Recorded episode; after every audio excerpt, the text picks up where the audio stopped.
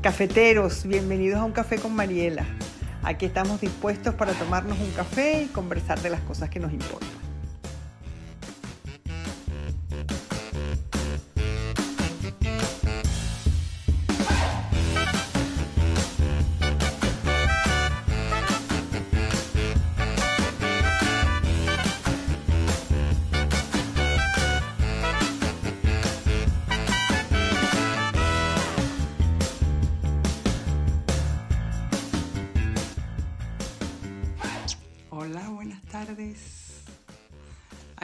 Estamos en un café muy importante, que es el café de las amigas. Eh, vamos a empezar. Una niña llega al eh, patio del colegio, su primer día de clase. Se encuentra con otra niña y le dice, yo me llamo María, ¿y tú cómo te llamas? Y ella le dice, Isabel. Entonces María le dice, ¿quieres ser mi mejor amiga? Isabel le dice, sí. Y ese día comparten la merienda. Seguramente compartirán el recreo. A lo mejor más adelante se irán cada una a pasar la tarde en casa de la otra o una noche. Y puede que compartan todo el curso escolar o puede que compartan la vida entera. En ese momento y con esa simpleza de manzana, con esa ligereza de ¿quieres ser mi mejor amiga? Empieza algo que es tremenda, tremendamente importante en la vida de una mujer. Eh, alguien acaba de terminar de leer La vida son los miércoles y le encantó, qué bueno. Bueno, Así empieza algo tremendamente importante, que es esto de la amistad entre mujeres, que nos sujeta y que nos va a sujetar toda la vida y que nos acompaña y que es una red. Y lo vamos a desgranar poquito a poco. Eh, yo he tenido la ocasión de trabajar con niños mucho tiempo y he trabajado tanto con niños como con niñas. Bueno, para las niñas, el primer amor de su vida, después del de la mamá, viene siendo eh, la mejor amiga del colegio. Y no se pueden imaginar cómo sufren las niñas por sus amigas. Si llega otra que ahora ya no es mi mejor amiga porque llegó fulanita y entonces ella le dijo y yo le había dicho y ella me preguntó y no me miró y me dijo, bueno, es que sufren horriblemente. Los chicos se preocupan de otras cosas, los chicos se preocupan de cosas menos afectivas, se preocupan eh, del fútbol, de la competencia, a lo mejor del, del éxito escolar o no, pero son otras cosas las que les preocupan. Mm, eh, no tienen un mejor amigo, o por lo menos no la mayoría de ellos, o no con la intensidad con la que las chicas eh, desde muy niñas lo tienen, ¿verdad? Y las amigas a lo largo del tiempo, o sea, un desengaño de amigas en ese momento puede ser un desengaño amoroso en toda regla. Es decir, yo recuerdo que tenía una pacientita que hablaba todas las sesiones, se estaban separando sus padres, tenía problemas horribles con el hermano menor porque tenía dificultades y entonces le hacía mucho más caso al hermano menor que a ella, etc. Nada de esto importaba importaba hablar de Ruth. Y decía, porque Ruth no sé cuánto, porque Ruth no sé qué, porque me dijo, porque yo le dije, porque la otra le preguntó, yo la otra le contestó.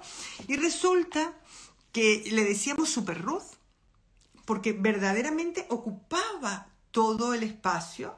Y gracias a ese juego de Super Ruth, ella entendió el espacio que ella le daba y la importancia que ella le daba en su cabeza y pudo ir desprendiéndose de esa amistad porque era una amiga malquerida, ¿verdad? Bueno, más adelante en la adolescencia, eh, las amigas son un punto de referencia.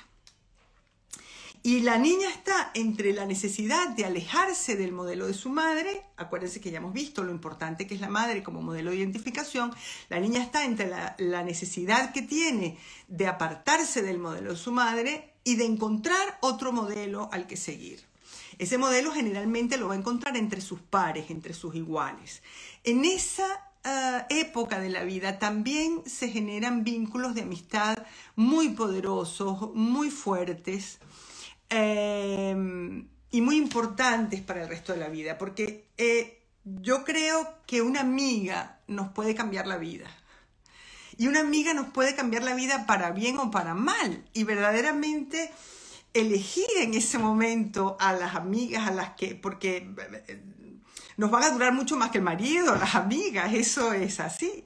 Entonces, elegir en ese momento eh, a un buen modelo de identificación, una persona con quien uno se sienta cómoda, con quien uno pueda ser quien uno es, con quien uno pueda compartir.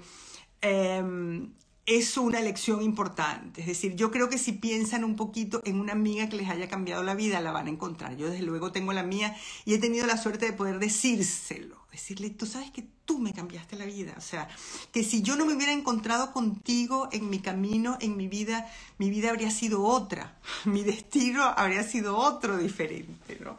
Ella no me lo cree, pero yo estoy convencida de que eso es así. Las amigas son terapeutas hay amigas que nos sanan, que nos curan con su amistad, con su risa, con su presencia, con su compañía. Em, eh, en esta importancia que tienen las amigas a veces pretendemos exclusividad y generalmente se, se forman tríos de amigas. Eso es lo que yo he observado eh, a ver, en mi caso es así, yo tengo la teoría, como soy psicoanalista, no me queda más remedio que hacerme teoría psicoanalítica, entonces yo tengo la teoría de que en mi caso es así porque yo tengo dos hermanas y es como si yo siento que yo reproduzco siempre esta, em, esta cosa de tríos, ¿no? De, ser, de estar yo en el medio de mi hermana mayor y de mi hermana menor, ¿no?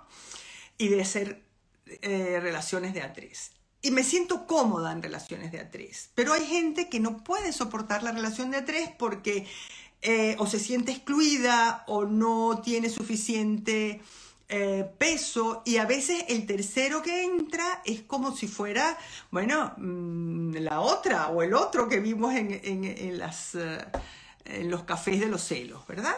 Entonces, esto es una cosa que también eh, es muy importante en las relaciones de amigas, sobre todo en las relaciones de amigas en la infancia y en la adolescencia, los tríos, ¿verdad? ¿Qué puede durar una amistad? Cómo a veces hay la, amistad sobre todo en la adolescencia, se rompe porque llega otra persona, porque una de las personas que está, una de las dos empieza a ver a los chicos antes que la otra y la otra le resulta ya pequeña, insignificante, ya no la acompaña.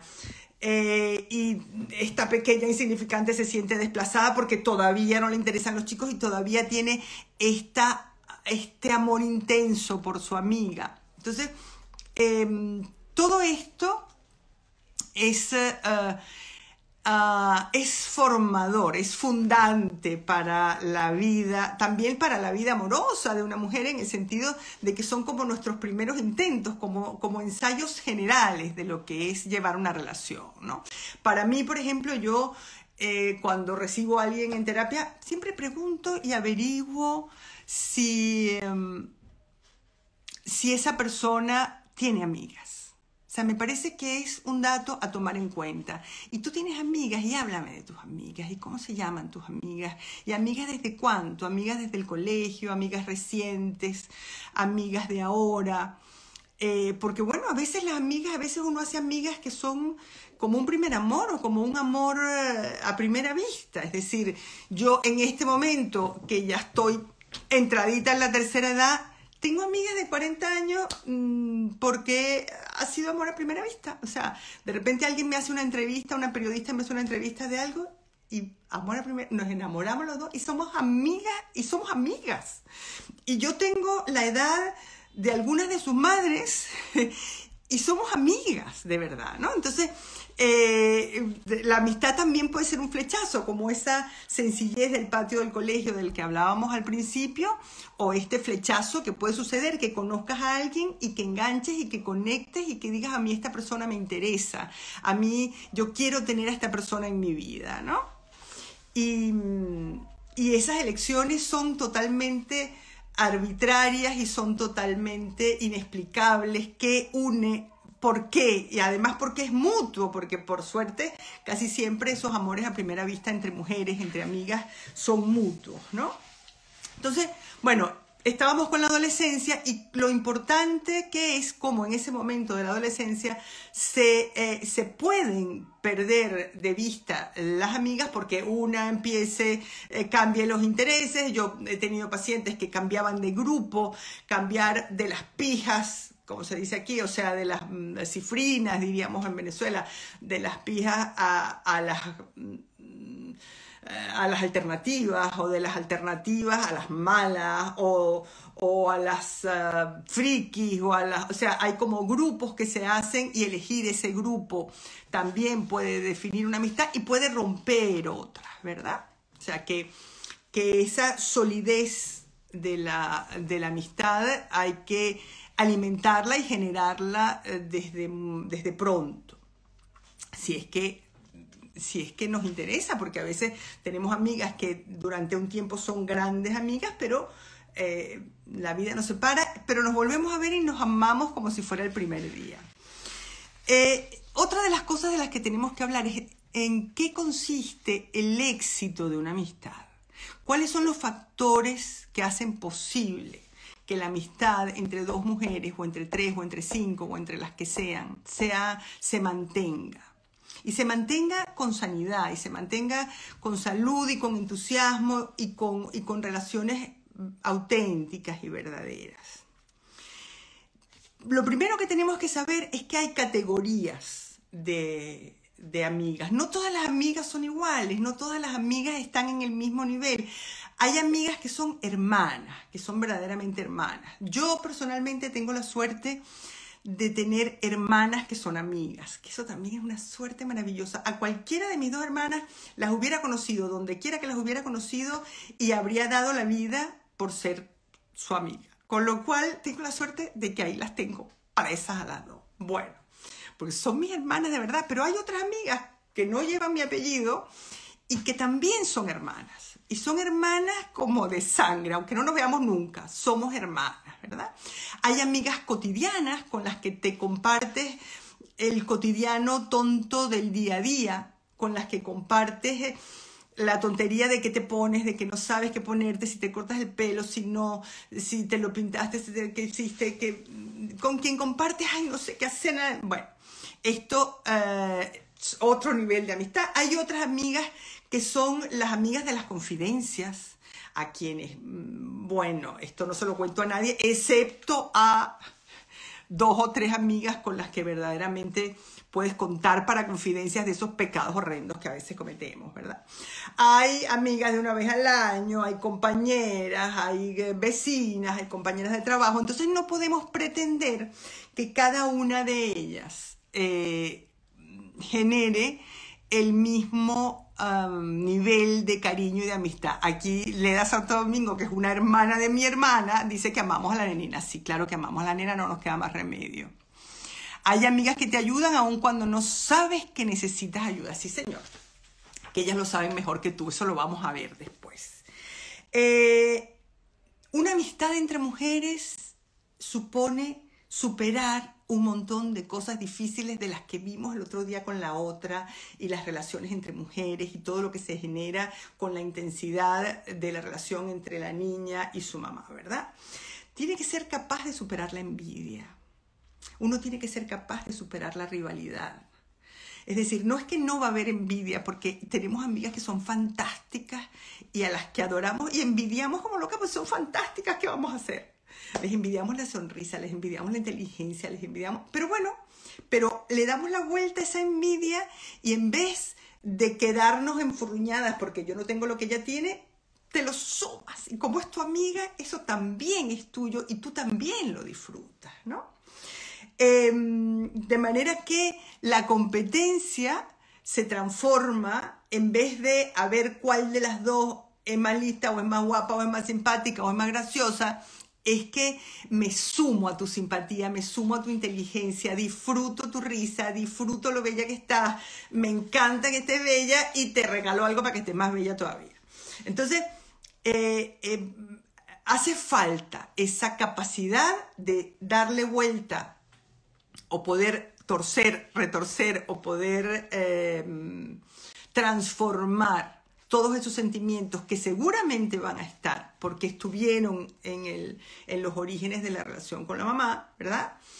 Poder transformar todos esos elementos en algo eh, sano, útil, fácil, cómodo, poder transformar eso en lo que ahora se llama sororidad, que es la hermandad entre mujeres, poder transformar eso en eh, complicidad, poder transformar eso en cuenta conmigo para lo que necesite. Tú quieres que yo te cubra y que mienta por ti, miento por ti. No te preocupes, que cuenta conmigo para eso, ¿no? O sea, acompañarnos, acompañarnos en lo bueno y en lo malo. Y esto es importante porque pareciera que cuando decimos acompañarnos en lo bueno y en lo malo, la prueba de fuego está en lo malo. A veces la prueba de fuego está en lo bueno. Porque en lo bueno, si alguien no puede acompañarnos en los buenos momentos que tenemos, en los éxitos que conseguimos, en los triunfos, en las cosas en las que nos va bien, o si nosotras no podemos estar allí para lo bueno, es porque hay algo de esa envidia, de esa competencia, de esa rivalidad que está enturbiando la relación. Entonces, cuando yo digo que hay que estar en lo bueno y en lo malo, hay amigas o gente o personas o mujeres que no han sido capaces de superar esta, toda esta historia de rivalidad, etc. Y y les es más fácil estar presentes en lo malo y les cuesta compartir, disfrutar ah, y saborear lo bueno de la, de la, amistad, lo bueno que la otra persona le, le puede ofrecer. Em, es un intercambio. Es un intercambio en el que cada quien da lo que puede y lo que tiene. Es un intercambio que no puede ser 50-50. Es un intercambio que es el que es.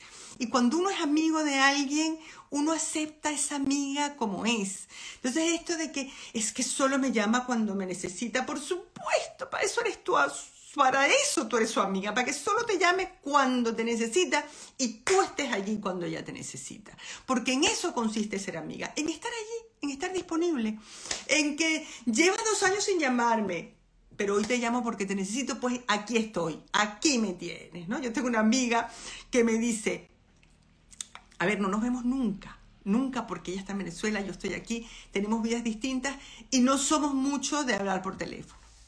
Nos tenemos olvidadísimas. Olvidadísimas mentiras, no nos tenemos olvidadas nada, presente. Y ella me dice, mira, yo no te veo nunca, pero si a ti te meten presa, yo no voy a preguntar por qué y voy a ir a la cárcel a llevarte sopita. Eso dice mi amiga Yani. Y entonces esa certeza de contar con alguien cuando tú te caes, cuando te equivocas, cuando te meten presa porque mataste a alguien y que ella no va a preguntar y que ella le da lo mismo lo que tú hayas hecho porque tú eres su amiga. Eh, eso es extraordinario. Entonces, eh, y ella sabe que cuenta conmigo también con esa misma ah, fiereza, ¿no? Con esa misma certidumbre. Em, a cada amiga hay que pedirle lo que esa amiga puede dar. Esto es uno de los grandes éxitos de poder hacer amigas y de poder mantener amistades. Es decir, em, hay la amiga con la que te puedes quedar hablando hasta las 3 de la mañana. Hay la amiga con la que te puedes ir de copas y te lo pasas genial. Pero a esa amiga con la que te vas de copa y se, te lo pasa genial, no le pidas dinero porque no te va a dar. O la amiga a la que puedes llamar a las 3 de la mañana, pues eh, eh, no le pidas que esté pendiente de ti todas las semanas porque no es de estar pendiente de ti toda la semana. La amiga que está pendiente de ti toda la semana, pues a lo mejor... Eh, pues no sé, no te puede, no te sirve para reír porque no es de risas. Entonces no es la amiga de la risa, no es la amiga que te va a levantar el ánimo en un momento determinado. Otra cosa importante de la amistad es que cada una pueda tener su espacio. Es decir, así como hay que superar la envidia, la rivalidad y todo esto. Hay que superar también el narcisismo. Es decir, porque hay, a veces las amistades fallan porque una de las dos se roba todo el espacio. Bueno, normalmente hay momentos en los que alguna de las dos necesita todo el espacio. A ver qué dice Mónica, las amigas se disfrutan donde estén y como estén. Exacto. Entonces, eh, a, cada amiga hay que pedirle lo que cada amiga puede dar. Y eso es, eh, forma parte de la sabiduría de la vida y de la sabiduría de no exigirle, de no resentirte con tu amiga, la que te presta dinero, porque no habla contigo a las 3 de la mañana cuando tú estás deprimida, ¿ok? Esa no es la de las 3 de la mañana. A esa la puedes llamar y le puedes... Y no te resientas con la de todos los días porque no te presta dinero, aunque lo tenga, porque no es de prestar dinero. Entonces, eh, en, eso consiste también conocernos, conocer a las amigas y saber de qué pie coge a cada una, cómo es cada una y adorarnos como somos, porque todas somos cojas, todas cojeamos de algún pie. Y que ellas nos quieran y nos acepten y nos soporten y nos toleren y nos perdonen eh, nuestras cojeras y nuestras faltas y nuestras tonterías, ¿verdad? Tolerar la presencia y la ausencia de la amiga. Es decir, que a veces la amiga está y a veces no. Porque esa relación de exclusividad del patio de colegio que nos encantaría muchas veces mantener, no la podemos mantener porque la vida no es así, porque la otra persona, bueno, pues se casó, pues tiene un novio, pues tiene más amigas, pues tiene una vida, pues tiene un trabajo, pues tiene un montón de cosas que hacer. Entonces, no, no va a estar solo pendiente de nosotras, llamándonos todo el día o pendiente de, mirarnos la cara o de cómo estamos. A veces está y a veces no. Qué pena, pero hay amigas que te exigen de más y son canzonas. Sí, señor. Y a lo mejor hay otra, esa amiga cansona que te exige de más, podría tener otra amiga que estaría encantada de que le exijan de más porque está aburridísima en su casa. Pero, pero bueno, uno es el que es y uno tolera lo que tolera y cada quien tiene su vida. Entonces, a veces exigimos esa, esa exclusividad de la amistad y nos resentimos. Em, y eso es muy difícil. Eso, eso forma parte de las amistades tóxicas. O sea, hay amigas que son tóxicas como los amores, es decir, amigas que exigen un montón eh, fuera de lugar, fuera de momento, cuando no toca exigir. Hay amigas que no toleran eh, el que uno verdaderamente o el que la otra persona tenga una vida. Hay amigas que se resienten de cosas mm, nimias o de cosas que, que son como somos. Nosotros somos los que somos. La palabra clave puede ser incondicional. Claro, em, incondicional, uno está incondicionalmente, pero de aquella manera, con condiciones, porque tengo mi vida, porque, oye, en este momento no puedo hablar, pero cuenta conmigo, yo mañana te llamo y mañana a tal hora que sí puedo hablo contigo, te llamo y hablamos y ya lo vemos con calma. Pero ahorita no puedo. Entonces, ese ahorita no puedo y espera hasta mañana, que mañana podré, porque ahora tengo trabajo, porque ahora tengo un marido. Y yo, yo por ejemplo, cuando mi marido termine de trabajar, se acabó el mundo, se acabó el mundo, yo... Acaba de llegar Fernando, Fernando, y se acabó y yo estoy con mi marido. Entonces, este, bueno, eso hay amigas que les cae mejor y amigas que les cae peor, pero bueno, es lo que hay. Esta es la, tonta que soy yo, soy esta. Soy esta. Y, bueno, la gente lo entiende o no lo entiende, pues peor. Entonces, es todo eso hay que saberlo y hay que conocerlo, ¿no? Pero esa incondicionalidad de la que hablaba alguien, que ahora te busco a ver tu nombre porque no me fijé, es una incondicionalidad que supone la certidumbre de que el otro está allí de que el otro va a estar allí cuando lo necesitemos. A lo mejor no inmediatamente como una mamá con un bebé, pero uno va a estar allí cuando, no, cuando lo necesiten. Eso es, en eso consiste esa incondicionalidad. Hay que saber agradecer a las amigas. Eso es importante. La gratitud es una cosa muy importante. Es muy importante en la vida, pero hay que ser muy generoso para poder agradecer. Hay que ser muy generoso para saber recibir. Porque cuando damos, cuando damos nos sentimos que tenemos mucho, nos sentimos importantes, nos sentimos necesitadas, nos sentimos oh, generosas y todas esas cosas nos hacen sentir bien. Recibir es difícil. Agradecer lo que recibimos es difícil. Pero es importante para una relación de amistad, ser capaz de ser agradecido y decir verdaderamente, si no hubiera sido por ti, verdaderamente cuánto te agradezco que estés en este momento, cuánto te agradezco que sepas que en este momento no puedo hablar por teléfono, que estoy tan mm, destruida por algo que me ha pasado que ahora no puedo hablar por teléfono, pero mándame un mensaje, te lo voy a agradecer.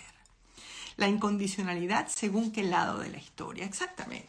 ¿No? Y según qué nivel de incondicionalidad, porque hay una incondicionalidad de como a largo plazo, yo voy a estar aquí, yo soy tu amiga, y como dijimos que hay como categorías de amiga, bueno, pues uno no está igual para la vecina que para la hermana, pues no, no, no da, la vida no da para eso. O sea, uno tiene sus amigas cotidianas, sus amigas de toda la vida, sus amigas las que ve poco pero que quiere, sus amigas que le interesan porque con quienes les gusta hablar de, cosas de la vida o de lo que le guste hablar.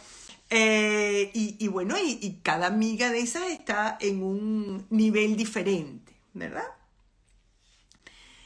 El gran problema, mire, mm, yo ustedes saben que yo soy venezolana y en Venezuela mm, los, hay montones de venezolanas por ahí sueltas, saben la importancia que tenía el Miss Venezuela. Entonces, bueno, yo salí de Venezuela en el 80, con lo cual estoy hablando de cómo era el Miss Venezuela ah, antes del 80, que fue cuando yo salí.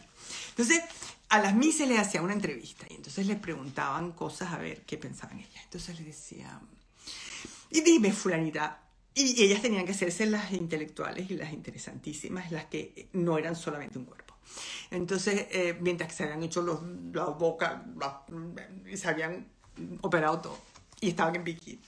Pero bueno, entonces le preguntaba, dime fulanita, ¿cuál es tu mayor cualidad?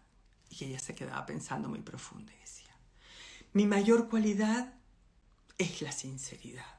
¡Ah! ¡Qué interesante! Sí, para mí la sinceridad es muy importante. Y dime, fulanita, ¿cuál dirías tú que es tu mayor defecto? Y ella se quedó pensando así con los ojos en blanco y decía, creo que mi peor defecto es la sinceridad. Y entonces aquellos se caían aplausos porque imagínate tú qué inteligente esta mujer decía, porque a veces la sinceridad puede ser un defecto y a veces puede ser una virtud. ¡Wow! Sea Paolo Coelho. No sé cómo decirte, aquello era genial, bárbara, estupenda, extraordinaria, ya había dado con la piedra filosofal, había dicho la gran verdad de la vida, ¿no? Es decir, a veces la vida, la sinceridad buena y a veces es mala y a veces es un defecto y a veces es una cualidad. Bueno, pues no, siempre un defecto. La sinceridad es un asco. A nadie le interesa que le digan que está gordo. Ay, mira, te veo un poquito más gorda, mira. ¿Y tu mamá qué tal está?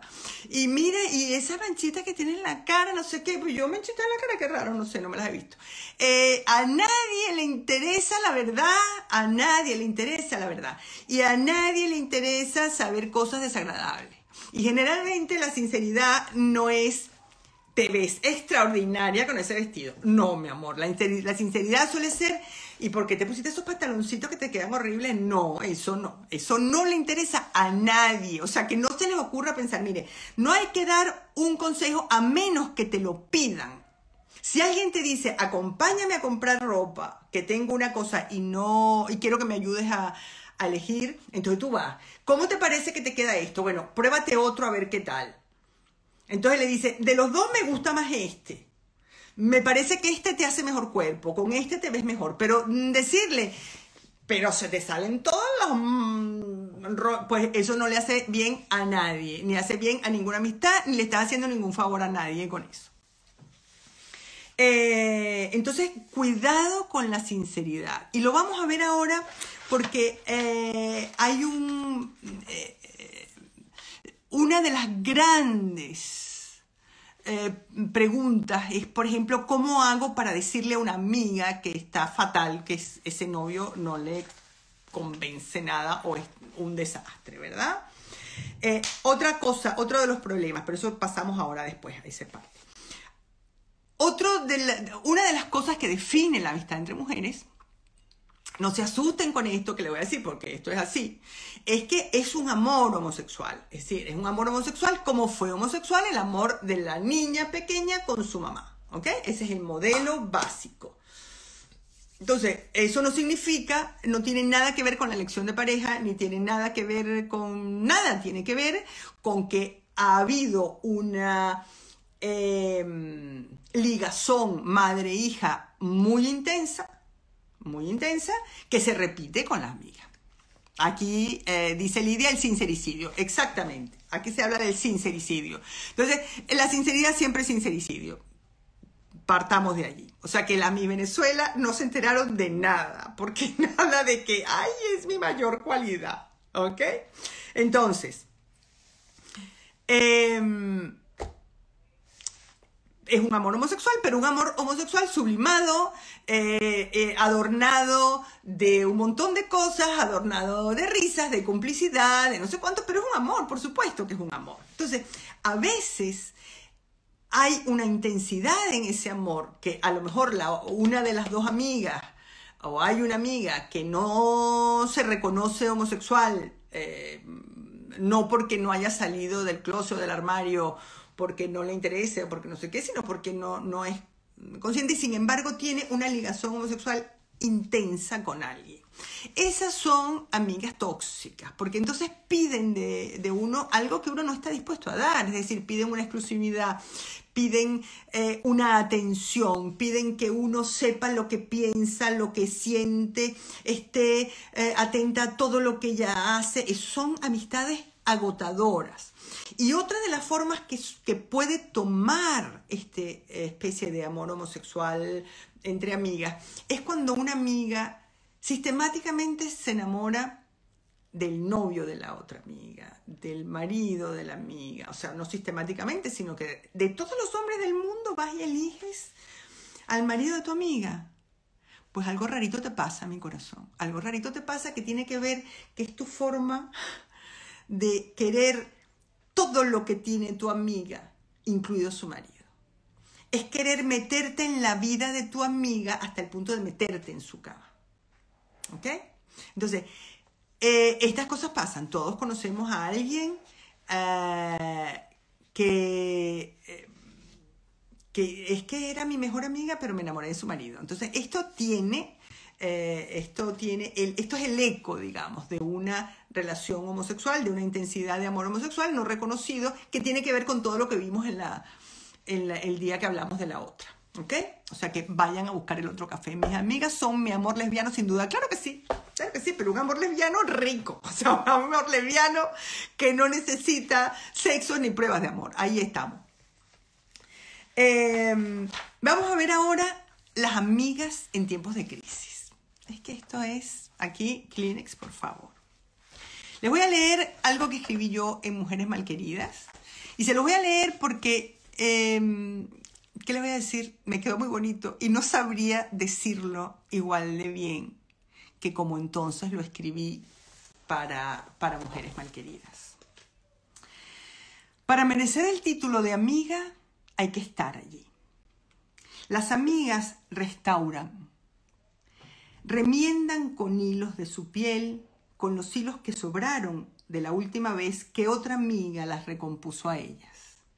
Las amigas surcen los pedacitos, llevan de la mano, dan de comer y enseñan otra vez a caminar. Las amigas prometen un futuro mejor, ese que según ellas su amiga se merece. Bueno, esto es lo que hace una amiga, ¿verdad? Nos remiendan, eh, nos cosen, arman los pedacitos cuando nos encuentran en el suelo tiradas, hechas migas. ¿verdad? Las amigas que han tenido la paciencia de escucharnos una y otra y otra y otra vez la misma historia cansina de este novio imposible que nos trata mal, de este marido que nos hace sufrir.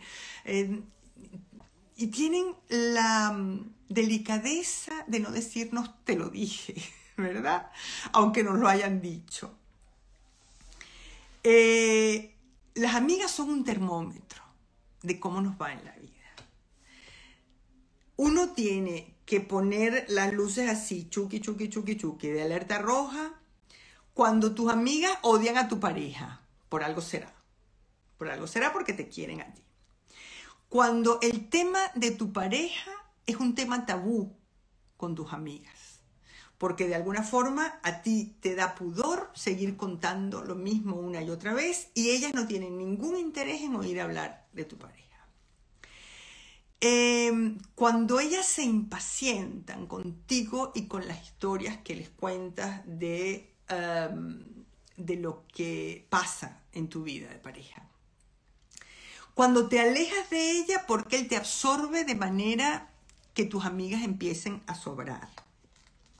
Cuando te avergüences de contarles cosas a, tu, a tus amigas de lo que pasa en tu vida personal cuando te dé pudor, cuando te dé vergüenza. Hay cosas que son de la intimidad, pero cuando hay algo que dices que esto mejor no se lo cuento para no hacerlo quedar mal a él, eso es un signo, un síntoma eh, y es un signo que uno tiene que atender.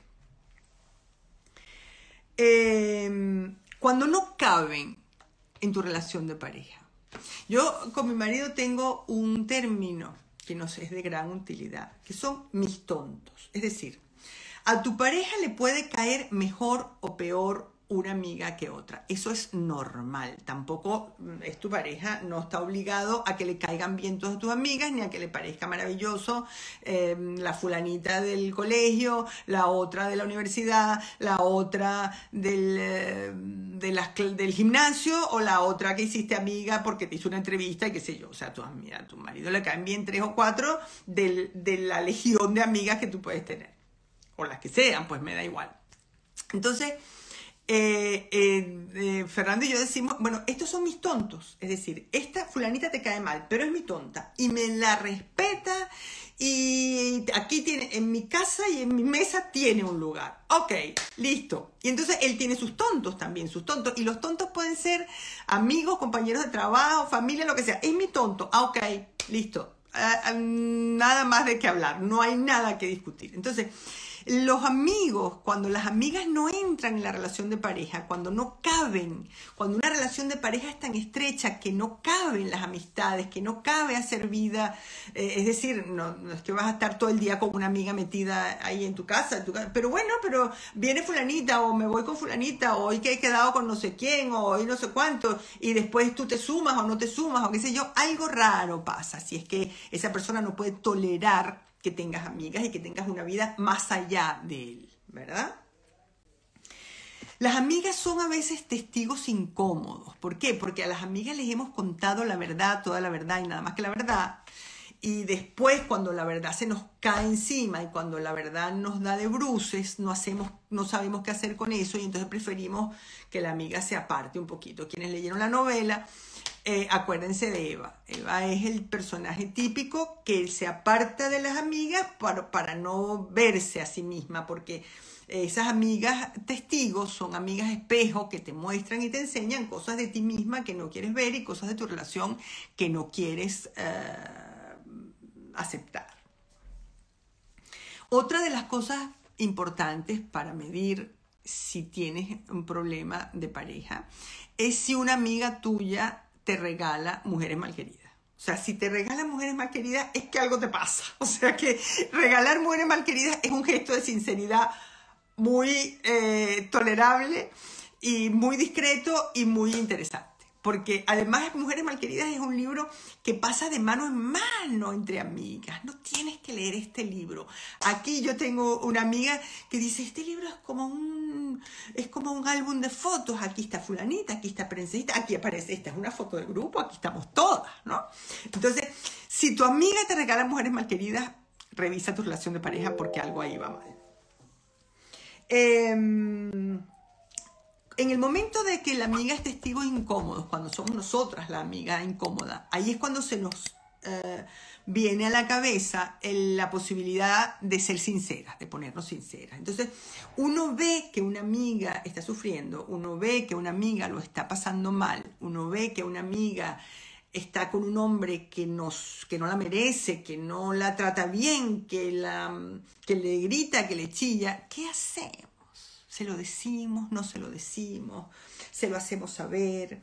¿Qué le digo? Le aviso, le aviso.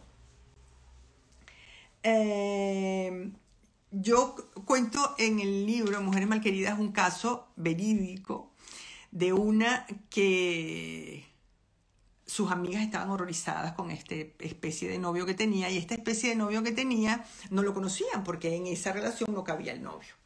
Bueno, las amigas averiguaron dónde trabajaba, averiguaron cómo se llamaba, quién era Ana, y se presentaron dos amigas allí, en plan comando, sin que la interfecta, sin que la interesada supiera, y se presentaron a hablar con él y a decirle, mira, déjala en paz, porque ya mm, la has abandonado y la has retomado muchas veces y ella sufre mucho. Él eh, hizo como que les hacía mucho caso, muy, fue muy cordial y siguió haciendo lo que le daba la gana y la otra se horrorizó, pero le encantó saber que, que sus amigas estaban allí con ella. A ver, mujeres malqueridas, hay que leerlo y releerlo aunque esté bien en pareja, estoy de acuerdo, porque se nos mm, pasan cosas de vez en cuando. Bueno, eh, esto es ir demasiado lejos.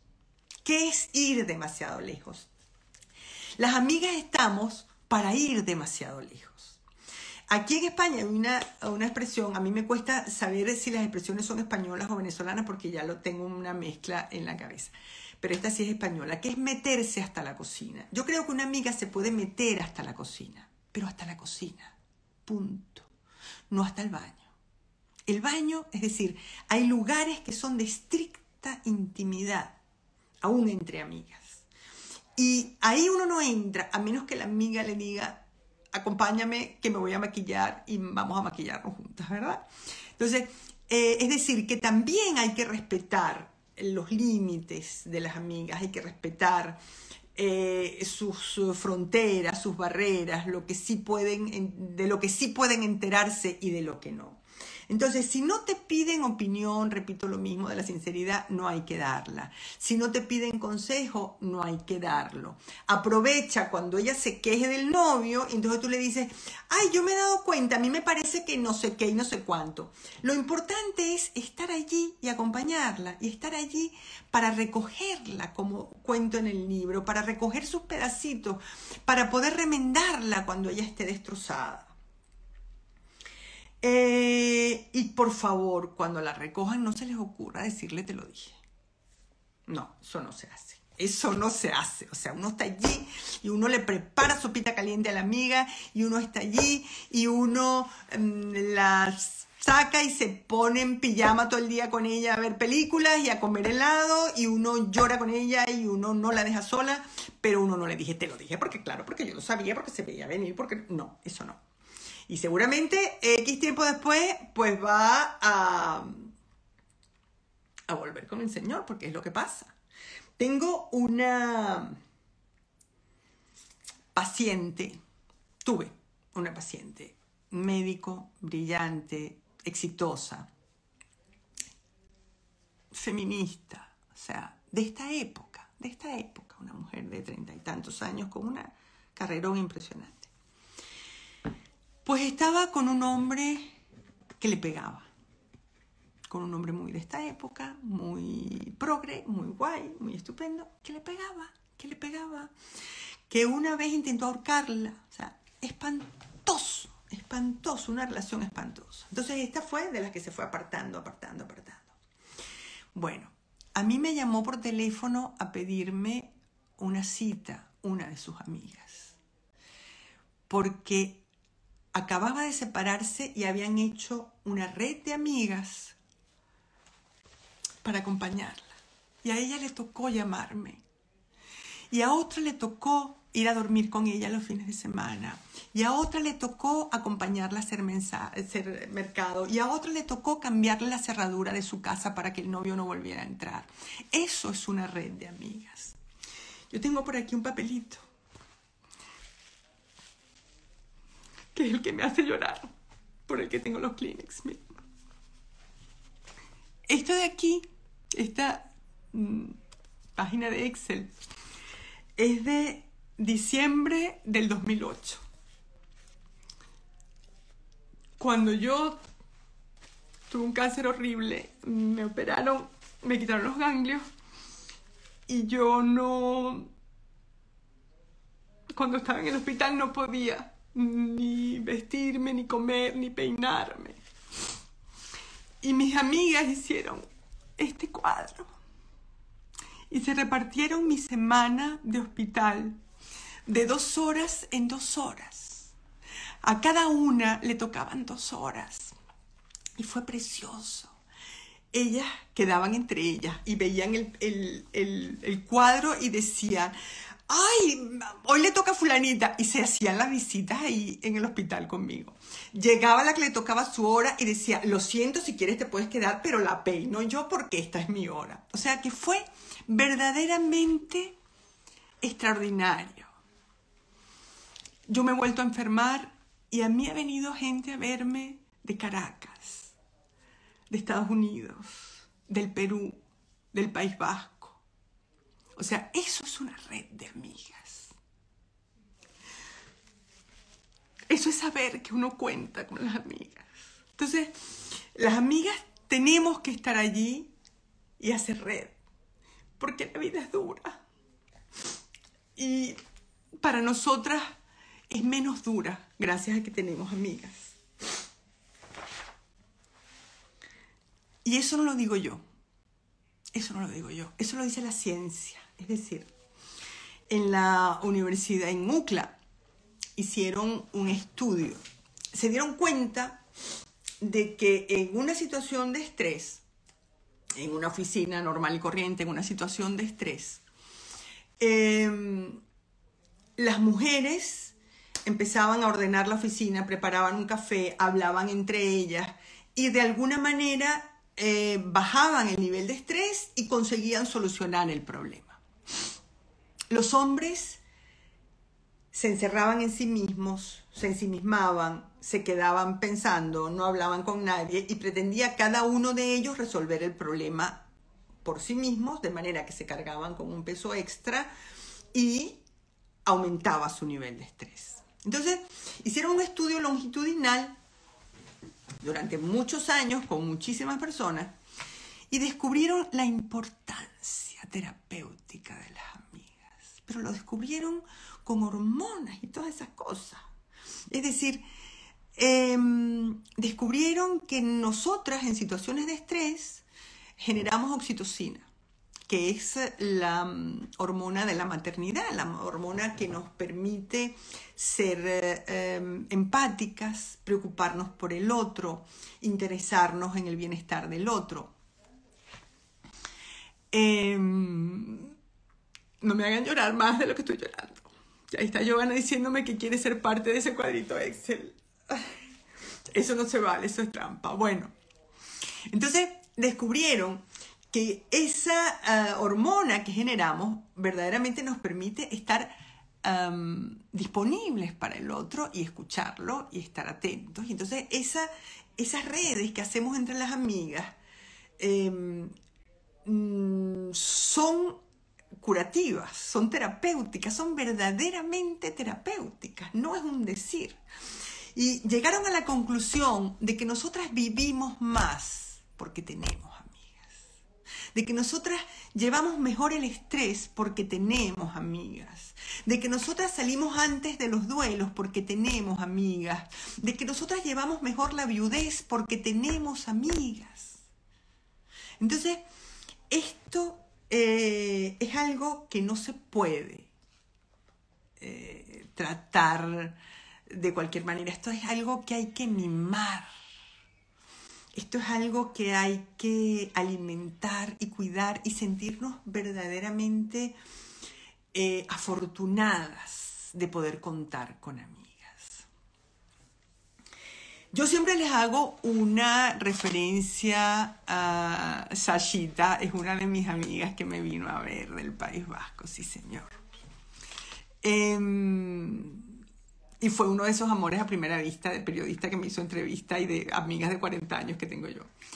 Eh, a ver, siempre les hago una referencia literaria. En este momento tengo que hablarles de Elena Ferrante y de su tetralogía Las dos amigas. Es una historia, son varios libros, escribe maravillosamente bien. Elena Ferrante, uno no la puede soltar, yo no la pude soltar. Tan no la pude soltar que el primer tomo lo he leído varias veces porque le robo palabras a Elena Ferrante, lo siento, es así, es lo que hay.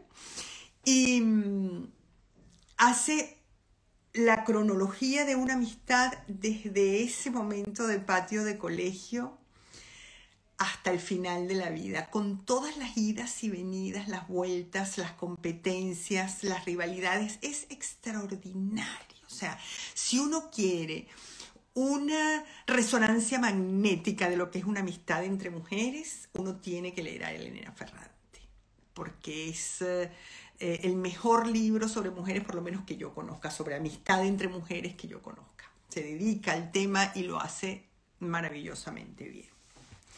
Bueno, este café llega a su fin. Yo les voy a pedir varias cosas. Que compartan esto. Que lo compartan con la amiga cotidiana.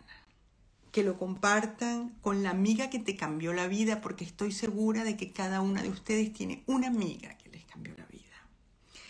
Que lo compartan con la amiga de una vez al año para que ella sepa que ustedes la quieren y que ustedes la recuerdan.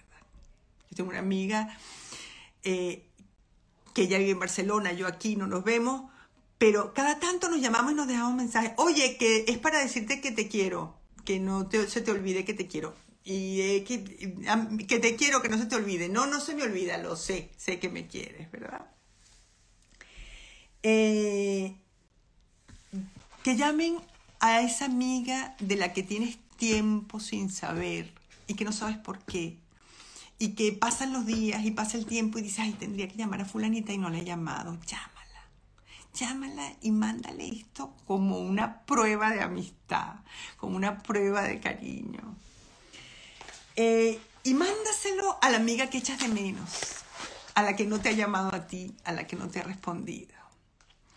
Bueno, vamos a ver preguntitas. Maravilloso café, Mariela. Ya se los mando a mis amigas queridos. Sí, señora, sí. Vamos, voy a ir para arriba. Lo tenía en mente. Muy bien, me hiciste llorar. Qué bonito. Bueno, yo soy muy llorona, yo lo siento. Eh, a ver, esta MPM, no sé cómo te llamas. Ciertamente, eres muy merecedora de la buena amistad. Fue un placer conocerte hace mucho tiempo en una supervisión y recuerdo que al salir quedé impregnada de nueva onda real de tu persona. ¡Ay, qué bonito! Nos contagiamos de tu honestidad. Yo también lloré. Tú lloras, yo lloro, ya lloras, nosotros lloramos. Sí, Sashita. ¿Eres nuestra amiga los miércoles? Sí, soy la amiga del café de los miércoles. Es que este es el sentido del café. Por eso es que me gusta que sea un café. Eh, una de las indicaciones que recibí cuando hice mi programa de salud fue 15 horas semanales con amigas, pues genera salud, el poder hablar. Esto lo dice Tibi La Cruz, que es una experta en la amistad. No nos hagas llorar tú, ok, vale, que sea la última vez. Quiero ser parte de ese caja. ¿Qué mejor ejemplo de dupla terapéutica que las amigas? Totalmente de acuerdo. Eso es porque tú eres alguien muy valioso, que todos te quieren cuidar. Sí, me cuidan amigas que lo valen todo. Sí, eres genial como tu hermano. Ay, tan bella. Entonces, alguna amiga seguramente de santo. Yo me fracturé el pie y le pedí a mis amigas que se anotaran en mi calendario para llevarme y buscarme al trabajo. No tienen precio. Claro que sí. Es que son maravillosas las amigas. Benditas tus amigas, sí, fueron extraordinarias. Bellas amigas, sí. Te abrazo, Sensei, tan bella. Ojalá sí. Bravo por ellas, sí, qué hermoso. Sasha. Las amigas curan el alma, sí. Por ahí la mini se ríe carcajada. Eh, Giovanna dice que es un libro viajero entre almas. Sí, sí. Piazo de locas le hicieron una encerrona, totalmente le hicieron una encerrona al hombre, fue genial. Muere malquerida, hay que leerlo y releerlo, sí, esto ya lo había dicho. La Mini, que es la que dice que somos, que Muere malquerida es un, un uh, álbum de fotos. Yo mm, cito a mis amigas. Chanchibiri. En una relación de pareja, ¿cómo quedan esas mejores amistades del otro sexo? Ah, eso es bien importante. Eso es bien importante. Es una pregunta importante. Es decir, porque eh, uno tiene muchas amigas, pero también tiene amigos. Uno, y ellos también tienen amigas. Y tendrían que caber. Tendrían que caber. Yo creo que, que tendrían que caber. Hermosa colega. Qué bien. Dan la vida por ti, tú eso, totalmente, totalmente. Eh, lo más veraz que he escuchado sobre la amistad. Mi marido y yo, mi marida y yo no es lésbico, es alma gemelas, tal cual. Hola, Mimi, se saludan ahí entre familia, me encanta. Mariela, eres maravillosa, mira, me lo voy a creer, muérete que me lo voy a creer porque las quiero. A ver, me pasó con una amiga, se metía con todos mis novios. Bueno, eso es que estaba más enamorada de ti que de tus novios, perdóname. Eh, mándale el este, así disimuladamente. Mis amigas son mi amor lesbiano sin duda, claro que sí. Puede ser un sincericidio, decía Lidia, y es verdad. Eh, mi purpu, ¿será que se ven entre ustedes? No sé, eso me perdí. Aquí hay muchos salidos, la incondicionalidad según de qué lado, incondicional, cuando dices amigas, ¿incluyes amigos o es diferente? Yo creo que es diferente. A ver, vamos a ver, esto es importante. Siempre hablamos de hombres y mujeres para entendernos, pero hablamos de aspectos femeninos y aspectos masculinos, de posiciones masculinas y femeninas, de manera que puede haber hombres que también generen oxitocina, no tengo idea, a lo mejor estoy diciendo una estupidez desde el punto de vista médico, pero o científico o biológico, no sé. Pero bueno, en cualquier caso, eh, hombres que puedan ser tan buenas amigas como una amiga, ¿verdad? Tan incondicional o tan eh, solidario o tan de risas o tan de no sé qué como una amiga. O que te escuche o que te dé un consejo o que te acoja como si fuera una amiga. Eh, o sea, esto yo siempre lo digo, no nos quedemos independientes y este hombre puede ser gay o no, o sea, no, no, el que tenga un espíritu, un alma femenina no significa que sea que puede ser lo que le dé la gana. Y, hay mujeres que, pues, independientemente del, también de la orientación sexual, no son, eh, no están hechas para la amistad entre mujeres, ¿no? A ver, qué pena, pero hay amigas que te exigen de más y son canzonas, sí. Parece que la amistad va en una sola, así, así es. A ver, las amigas se disfrutan donde estén y como estén. Ahora como que va a empezar a ir para abajo. Cuando las matrioscas nos juntamos, siempre decimos que nos vemos más guapas porque el amor nos suma. Sí, exactamente. Hay amigas que te ayudan aun cuando no sabes que necesitas ayuda. Eso lo vimos al principio, sí. A ver, es que hoy han participado un montón. Hoy han participado un montón. ¡Qué barbaridad! Vamos a ver, ayer terminé de leer La vida son los miércoles, me encantó, por lo cual me apunté a este café, fíjate tú, qué bien, bueno, espero que no te pierdas los próximos. Qué maravilla, hola Mariela, feliz tarde, súper pendiente de verte en vivo, qué bien. Bueno, vamos a ver abajo las últimas cosas que me han dicho. A ver. Eh, no soporto a las amigas que me chupan la sangre como los vampiros. Bueno, pues entonces eso es una amistad tóxica. No te dejes no te deje. O sea, porque eso es como los novios también, como los hombres. O sea, son maravillosos, estupendos, extraordinarios, hasta que dejan de serlo. Llevamos una hora, esto es horrible. Ingrid dice, amigas por tiempos, algunas que se quedan y otras a las que siempre regresa, sí es verdad. ¿Por qué mis mejores amigas son los gays? Porque los gays tienen unas almas femeninas maravillosas. Soy total, qué bella. Mariela, ¿y qué nos puedes decir de la amistad con culturas diferentes? Lo digo por cuando emigramos. Bueno, compartir los mismos códigos ayuda mucho. Es decir, cuando uno comparte los códigos del colegio, del lenguaje, de eh, la misma... Interrumpió aquí la cosa. Cuando uno comparte esos códigos, eso ayuda mucho a una amistad. Eh, empezar amistades en los lugares de acogida de la, de la migración eh, es un reto, es difícil, eh, pero hay que hacerlo. Uno se tiene que hacer red allí donde está. No perder las amistades de antes. A ver, yo tengo amigas del colegio y de la universidad y, de, y de mis vidas, de mis distintas vidas que he tenido, ¿no? Y tengo mis amigas españolas. Yo tengo una amiga que se llama Isabel, mi amiga española, porque fue la, mi primera amiga española de aquí, que fue la que se encargó de armar este cuadro que cuando yo me separé, ella iba a mi casa, ella me, hacía mercado y me, hacía lentejas y me llevaba ollas de lentejas, o sea, qué maravillosa. Y va a quedar grabado para que se lo pases a tus amigas. Eh, sí, señor. Eh, siempre recurrimos a ellas cuando estamos mal y menos veces cuando nos va bien. Sí, es así, pero es así. No nos podemos sentir ofendidas nosotras como amigas porque alguien nos busque solo cuando está mal. ¿Ok? Esto se va a acabar. Quedan 23 segundos. A ver, las quiero. Voy a tener que interrumpir estos cafés un par de semanas porque tengo la vida muy complicada. Entonces vamos, mándenme por favor temas que quieran, de los que quieran que hablemos. Bueno, llegó la hora de despedirnos. Gracias por acompañarme en este café y nos vemos en el próximo. Este espacio ha sido posible gracias a mis cómplices Corina Michelena y al Cubo.